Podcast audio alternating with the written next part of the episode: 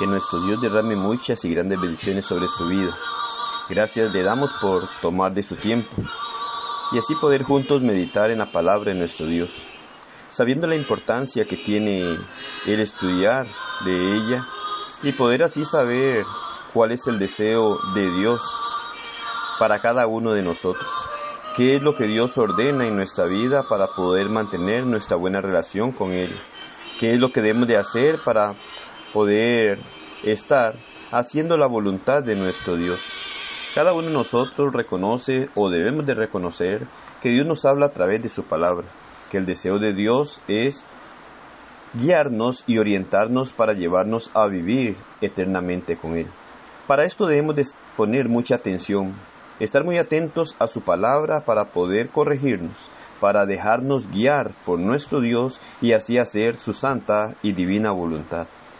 En Génesis capítulo 5 versículo 22 al 24 nos dice, y caminó Enoch con Dios, después que engendró a Matusalén, trescientos años, y engendró hijos e hijas.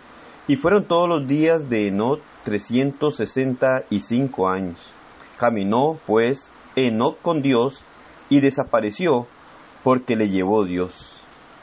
Enoch caminó con Dios, dando un buen ejemplo a su descendencia, así como lo hizo Noé también, quien caminó con Dios y cumplió con el propósito al que Dios lo había llamado.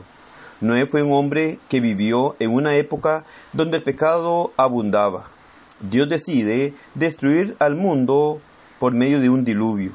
Noé decidió no seguir esa vida de maldad, sino que decide creer y vivir agradando a Dios. Fue un hombre que caminó con Dios durante toda su vida. Era un hombre que agradaba a Dios. Él caminaba en la misma dirección que Dios. Él no hacía su propia voluntad. Él cumplía la voluntad de Dios. Se apartó del mundo y de todo lo que le llega a desagradar a Dios. Debemos reconocer que una persona que camina con Dios se agrada de escuchar la palabra de Dios, se agrada de la compañía de Dios y de mantener una buena relación con Él. Tanto Noé como Enoch no fueron hombres perfectos, pero sí fueron hombres que entregaron su vida en obediencia a Dios.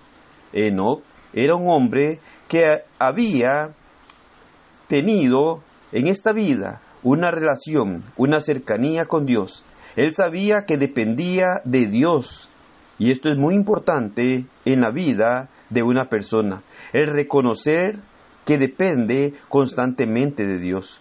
Porque cuando reconocemos que nuestra dependencia es de Dios, lo amamos, lo adoramos y le obedecemos. Enoch fue un hombre que buscó siempre tener una íntima comunión con Dios. Vivió en santidad. Dios se lo llevó para estar en su presencia sin que sufriera la muerte. Para caminar con Dios debemos tener decisión y obediencia. Debemos decidir negarnos a nosotros mismos, a nuestros deseos, a nuestras creencias, a nuestros propios pensamientos para hacer conforme a lo que Dios nos ordena y tener fe para agradarle, demostrándole así total dependencia. Él se agrada de los que creen que le hay y que es galardonador de los que le buscan. Debemos tener una vida en santidad, llena de humildad.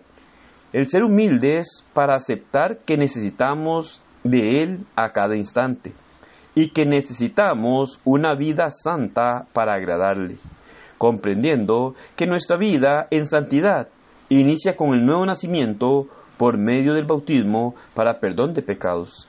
De ahí en adelante debemos de vivir conforme a lo que Dios ha establecido por medio de su palabra. Recuerde, nadie puede caminar con Dios si no se somete a vivir de acuerdo a su voluntad. Y su voluntad la encontramos por medio de su palabra. Es por eso que es muy importante que comprendamos que necesitamos escudriñar la palabra de Dios cada día, que necesitamos respetar esa palabra, que necesitamos hacer la voluntad de Dios, pero nunca podremos hacer la voluntad de Dios si no estamos atentos a su bendita palabra. Que Dios nos ayude a respetar su palabra para ser como estos hombres, como Enoch, que caminó con Dios. Si usted quiere caminar con Dios, tiene que conocer la voluntad de Dios y ponerla en práctica en su vida. Cuando ponemos en práctica en nuestra vida la voluntad de Dios, vamos a caminar con Él, porque iremos en la dirección que Él quiere que vayamos. Que el Señor le bendiga y que pase un excelente día.